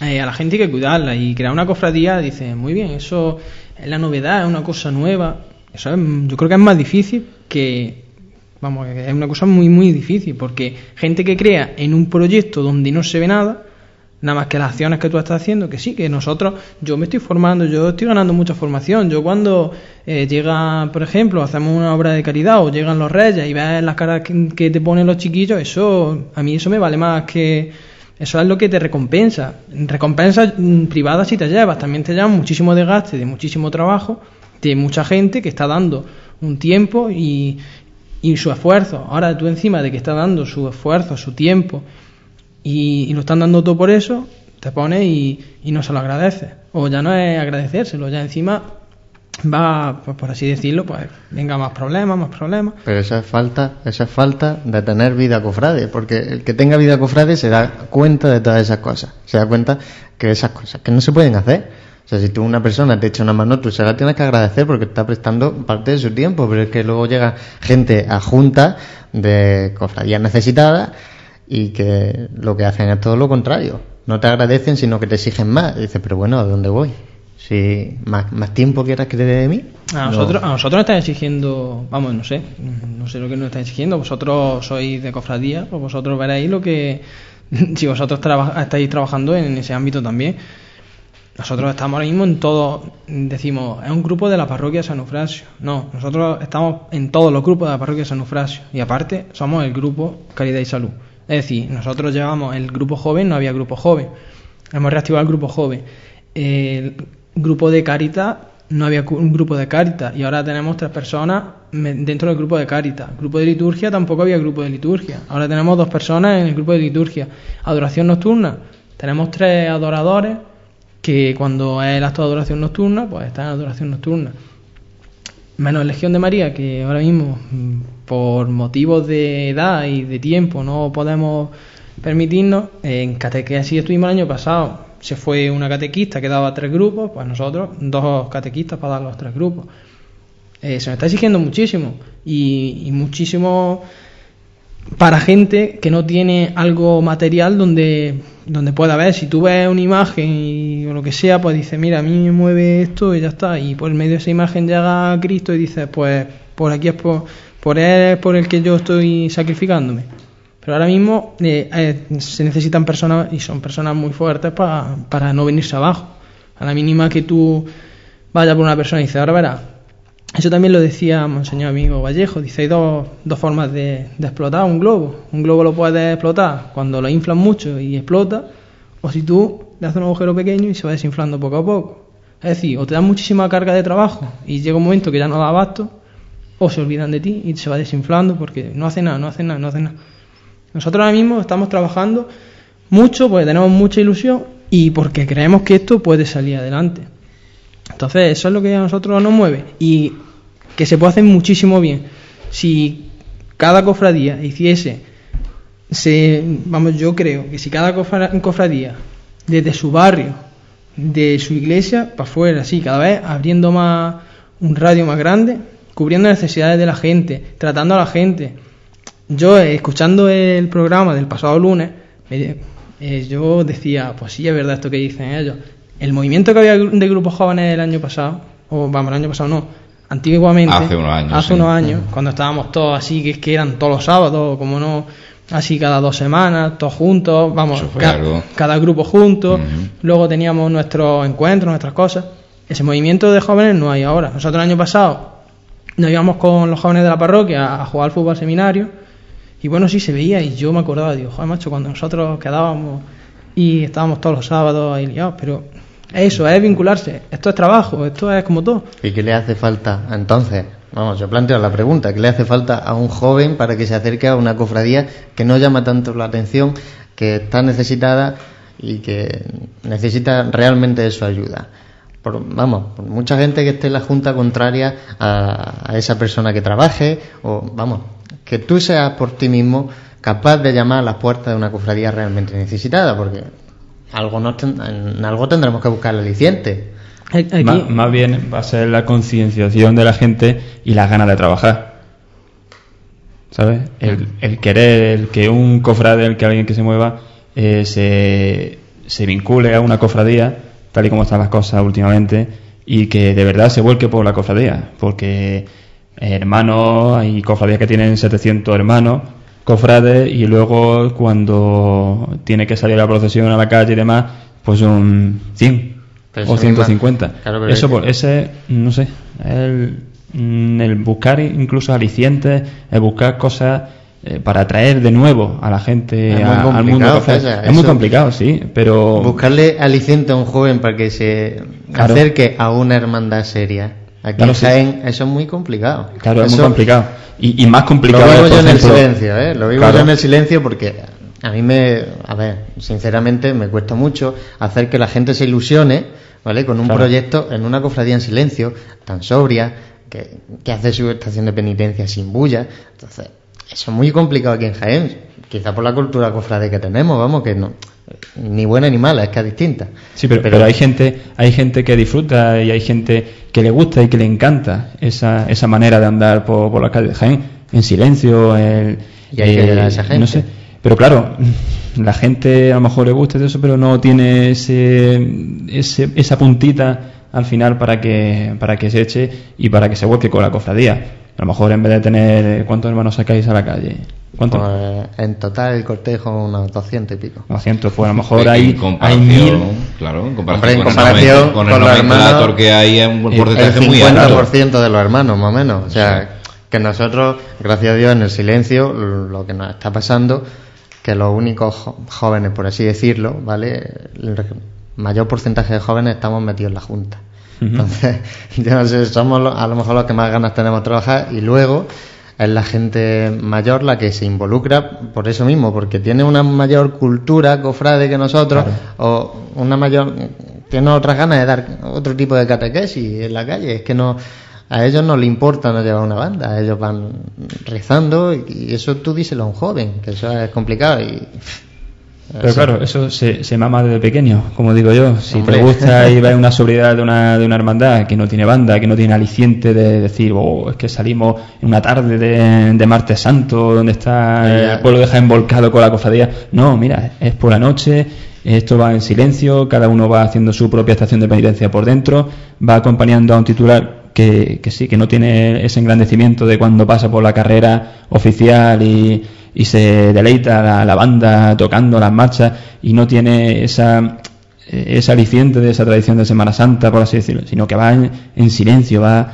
totalmente, totalmente diferente. Pero no sé, hay gente que le gusta, te lo digo por, por propia experiencia. A mí me encantaría salir en esa en esa hermandad. Normalmente, conforme la gente va creciendo y se va dando cuenta de otras cosas y de otros matices de nuestra Semana Santa, se van acercando a, estas a estas cofradías más serias. No ya solo el silencio que os estoy hablando por experiencia profesional, sino eh, por el Calvario, que es una cofradía bastante seria, la Soledad.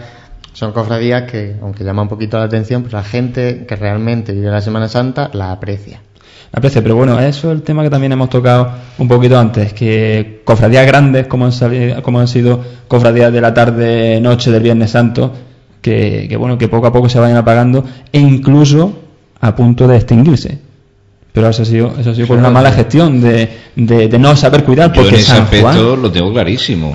Vamos, yo, yo soy bueno, yo soy una persona de mente abierta, pero es que en ese aspecto que no tengo duda. Es que muchas veces ese tipo de cofradías que se ven solas o que se ven con menos gente, aparte de porque tengan más dificultades para el tema de sacar la procesión a la calle por las personas, que yo lo veo, el único problema veo un tema de costaleros, punto, no veo otro problema, porque puede salir con más nazarenos, menos nazarenos, que eso da igual. Pero problema costalero. Pero claro, yo lo veo por una mala gestión. Entonces, quizás esa mala gestión, que es a lo que me refería yo antes, es lo que hace que determinados grupos de unas cofradías se vayan y quieran fundar otras, que no es el caso, por ejemplo, de Francia. Pues soy gente que no venís, digamos, escopeteados de otra cofradía, por así decirlo. Soy gente muy variopinta. Pero sí que otras cofradías que se han fundado han partido de eso. Entonces, esa necesidad también eh, es digna de aprovechar, ¿no? Sí, pero es que también tú mm, tienes que comprender y tienes que comprender que, por ejemplo, hay personas que tienen 20 años, tienen 30 años, tienen 40 años, pueden dedicarse a algo.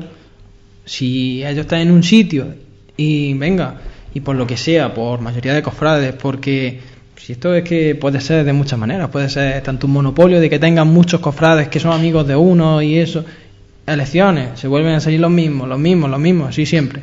Eso no cambia nunca, porque el sí que hay que cambiar en la Semana Santa de Jaén, en la cofradía en general, es esto es una asociación pública de la Iglesia, aquí estamos para servir a la gente y esto no es para que a nosotros nos cataloguen mm, de, tal manera que por ser hermano mayor de, por pertenecer a la Junta de, pues por eso ya uno sube de estatus social. Te da como un postín. Sí, sí, esto es que ese es, yo es lo que el concepto que yo en todos los años que llevo de cofrade, en cofradía, es el concepto que yo he cogido Aquí yo estoy, yo trabajo. En el momento que ya no pueda darle la dedicación que le estaba dando, que entre otro. Así. Ya está. Si es que, que, más, que más ilusión. Si nosotros llegamos y, sale esto a buen puerto, cuando dentro de unos años diga, mira que está esto en la calle, pues esto es una cosa que los esfuerzos que hemos hecho nosotros hemos conseguido que esto se quede aquí. Los que han hecho los caminos detrás nuestra también. Y ya está. Que nosotros lo de la cofradía es que no sé si, si vosotros lo sabéis.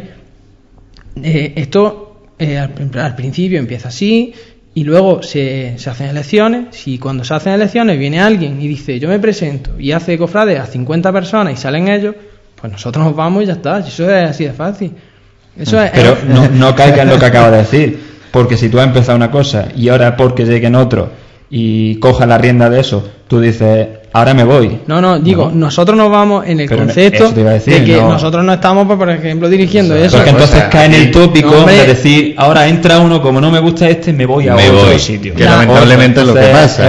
La, expresión no, ha sido la, la, expresión no ha sido la correcta, ya, pero que lo que lo que yo quería decir es eso, que, que aquí no pasa nada. Mm, es que es, es justo lo contrario lo que yo quería dar a entender, que yo cojo y aunque yo no esté aquí, como diciendo, pues no sé quién está en junta, no sé quién está en junta, porque ahora no esté, nos vamos. No, que nosotros seguimos trabajando por lo nuestro, aunque luego no, no estemos pues en los cargos de más responsabilidad, porque yo ya no sé si El amor a la cofradía, vamos. Yo, ya no sé si es mejor estar en cargos de más responsabilidad que o en cargos como te catalogan de más aparentar, porque yo qué sé. Es que hay un día hay como un cliché o una algo predeterminado que en Jaén o eres de una banda, o eres costalero, o estás en una junta de gobierno. No, señor, pues hay muchísimas cosas, hay colaboradores, y hay muchísimos colaboradores en muchas cofradías, yo lo veo, por ejemplo, en la mía, gente que está en el anonimato, gente que no quiere realmente, ¿saben? Ni estar en una junta y eso, y trabaja igual o más que personas que están en la junta de gobierno. ¿sabes? Y más, eh, José matiza que más, y es que yo lo afirmo. Mm. Personas que trabajan más que muchos miembros de Junta de Gobierno. porque no se sienten en la responsabilidad. el, otro, día en el programa, cuando estaba hablando de que los grupos jóvenes que muchas veces se estaban cargando porque se le daban más responsabilidades que a la propia cofradía. Que esto, pues la gente del grupo joven, venga, eh, la tarea esta, a la gente del grupo joven.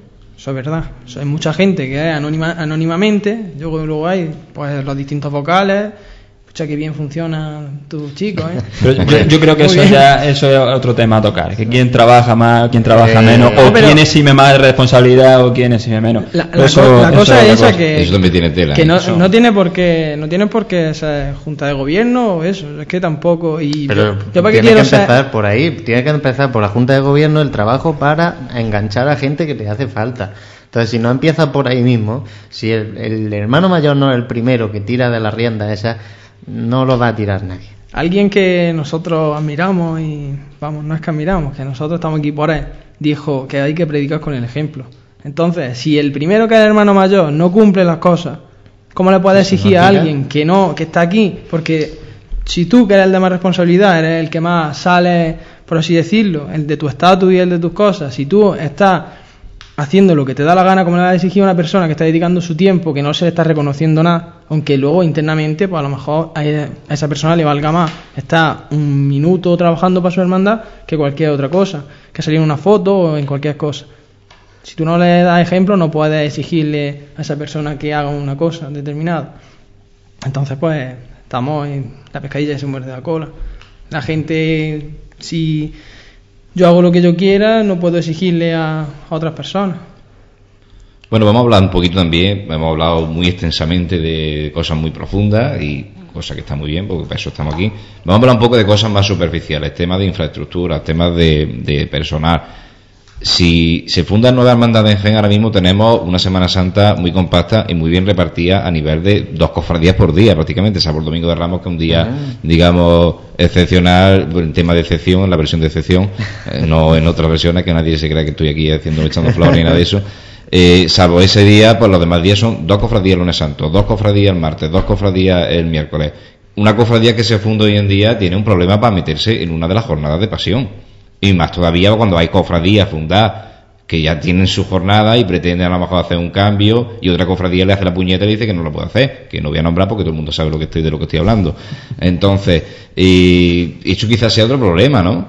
Eh, si una cofradía se funda, vamos a hacer, vamos a imaginar un poquito, el grupo de, de salud y caridad, caridad y salud, se funda. ¿Qué día lo metemos de la Semana Santa? Vale, esa era una pregunta que, estando yo mirando este fin de semana, estaba puesta en la, página. Eh, yo, al hilo de lo que tú has dicho de que hay muchas cofradías. Eh, no, yo no he dicho que haya muchas cofradías, no, no, he dicho que están repartidas de, una y, de, y, de que tenemos cofradías. Hay gente que dice, gente con mucho rango en nuestra Semana Santa y, y que va a ser, pues, pues, que van a ser parte activa de la Semana Santa 2010, que en densidad comparado con Sevilla, por ejemplo, que tenemos muchas cofradías. Yo no me quiero comparar con nadie. Como ya habéis dicho, las cofradías eh, tienen que ser un vehículo para ayudar a la gente. Bajo mi punto de vista, tanto, por ejemplo, en el barrio de, la Glorieta o por ahí, en el polígono, allí, allí pueden vivir cofradías, ¿por qué no? Y se pueden crear nuevas cofradías. ¿Por qué? Si son gente que van a trabajar para, para su barrio, para su parroquia, y gente que van a explotar a, aquella, aquella, aquellos feligreses que ahora mismo no están en ninguna cofradía. No es quitar gente, es aportar. Entonces, porque yo ni me voy a comparar con Sevilla que tiene comparado con cofradías pocas, ni con Baeza que tiene muchas. No, nosotros vamos pues, cubriendo las necesidades que creemos que hay. Respecto a los días, el día eso es una, cosa que, que se va impuesta. Yo no sé exactamente si es por el obispado o por la agrupación. Por norma general, la cofradía solicita el día por norma general. Cuando se le concede, se, la Por norma general, entonces... A una cosa que se le concede, a otra cosa que no, según la... Yo creo que, que, eso estaría... Mm, vamos, eso se, se va a desencadenar, desencadenar que, no me, que me lío, dependiendo de lo que pase con el cautivo. Porque claro, el cautivo tiene que entrar antes. El cautivo... Hay que solicitar... Radio Macuto Cofrade dice que tiene un, un día muy determinado, que es el martes santo. O sea, esto es una cosa que, no, que el cautivo no lo ha hecho público, pero que se habla en Jaén, lo dice todo el mundo. El cautivo va al martes santo. ¿Por qué va al martes santo? Porque sí, porque creen que es el mejor día, va a complementar lo que falta y tal y cual. Entonces, por eso digo, depende del cautivo, que en cierto modo a lo mejor están un poquito más avanzado, pues llevan más años y tal. Si el cautivo coge el martes santo, ahora llega caridad y salud, ¿y qué día coge? Pues, si te digo la verdad. Haciendo un poquito de imaginación, esto no es ningún compromiso para yo no tengo, Yo es que la imaginación, si te das cuenta, desde octubre llevamos nosotros con esto andando y, yo te lo comenté a ti, me parece que fue en abril o mayo, pasó Semana Santa. Que ya estaba la cosa medio medio y ya en el obispado ya teníamos todos los papelitos. Entonces, a mí me gustan las cosas ser realista, no pesimista, como me dice la gente del grupo y deciros las cosas pues como, como de verdad son. Entonces, mm, de verdad no tengo ni idea. Si os puedo decir que la Santa Cena quería salir el jueves y mira, hasta el domingo.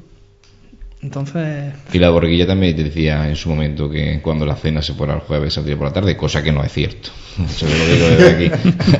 Entonces eso, hombre, una cosa que está clarísima y eso sí os puedo decir, si lo que se trata es de fomentar, de que la gente participe, en el barrio de Alcantarilla lo que no va a haber son dos procesiones el domingo de Ramos. Eso está más claro que el agua, porque... Sí, aquí pasamos lo mismo al final. Sí, claro. un pitote cofrade Claro, además que lo que habría que fomentar es que, pues, vinculación, que gente que a lo mejor está con nosotros, pues que aporta la estrella y gente de la estrella que aporte eso. Pues si no, los días van a tener que ser de 30 horas para que. No, no, me, no me, cambiéis tanto los días ni me pongáis más, que luego no me da tiempo a cubrir tanto, ¿eh? que ya lo tengo ya, que son tantísimos años ya y, ya lo tengo un poquito más que mascado. ya que lo tiene todo configurado César, ahora no, me liáis más. ¿eh? Le cambiamos la Semana Santa y, se, lo, se, lo, complicamos la vida. Hombre, a él le vendría bien porque está en el mismo barrio, se va a una calle, Claro, claro, claro. en ese aspecto por Pero las cofradías bajarían un poquito, ¿eh? bajarían de gente. Vaya. se repartirían, aunque no se quiera hacer ese efecto, pero al final la gente se repartiría es lo que pasa. Sí, hace poco tiempo cuando dijeron la cena que iba a salir por la tarde, previamente salió la oración de huerto domingo de la por la tarde, decían, sé que van a estar tres cofres de la calle, sé que no va a estar nadie viéndola, pues no señor, usted el domingo de la monja, ¿eh? La de gente que hay en la calle. Hay que correr un poquito más y ya está. Hay que repartirse y hay que correr y hay que, hay que hacer un poquito más de kilómetros. Pero... Un hándicap que tiene el Domingo de Ramos es que como también es un día festivo, pues la gente de fuera puede venir. Aquí en Jaén no pasa como... en Sevilla, que te dan vacaciones. Eh, eso, porque el lunes, el martes... aquí la gente trabaja. Vaya. El lunes y el martes es más complicado, claro está.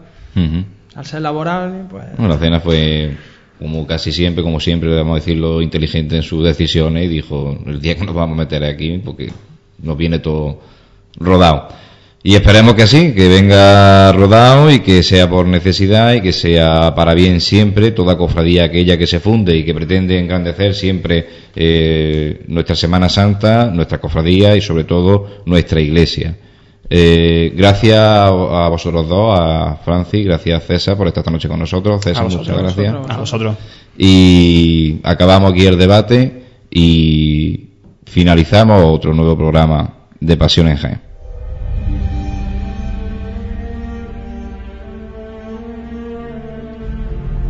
Pues llegamos a su fin en esta nueva edición de Pasión en Jaén.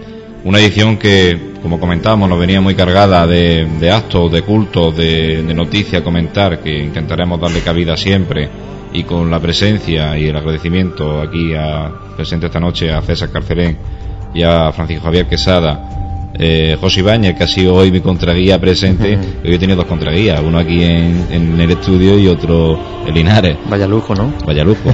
Todo un capataz me siento. Sí, como si no lo fuese, vamos. Pues, coméntame, José, creo que hay una noticia con que vamos a sacar un poquito de, partido, por decirlo así, ¿no?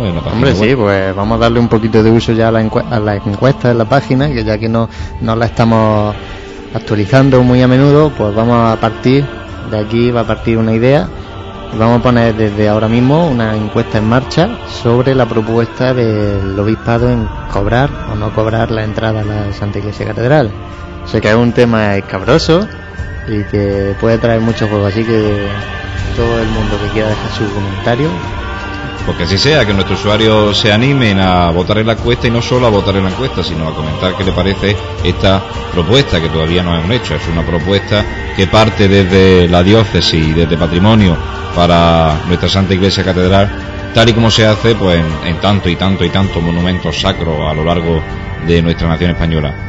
José Ibáñez, muchas gracias por esta noche estar aquí a mi lado, aparte de como estás siempre en los controles, pues esta noche también con tu voz presente para que te conozcan los usuarios y nuestros oyentes de Pasiones Pues nada, gracias a ti. A ver si me animo más. A que así sea. Y a todos ustedes, una noche más, comentarles que como siempre, se posan los cuatro zancos en el suelo de nuestro particular paso de misterio a la espera de, de ese tres golpes de martillo y del golpe sincero y, duro que levantará este canasto al cielo como se levantan los micrófonos de Pasión en Jaén una vez a la semana para informar a nuestros hermanos cofrades, a nuestro usuario, al pueblo cofrade de Jaén y a todo aquel que buenamente nos escucha. Gracias precisamente por eso, por escucharnos y buenas noches.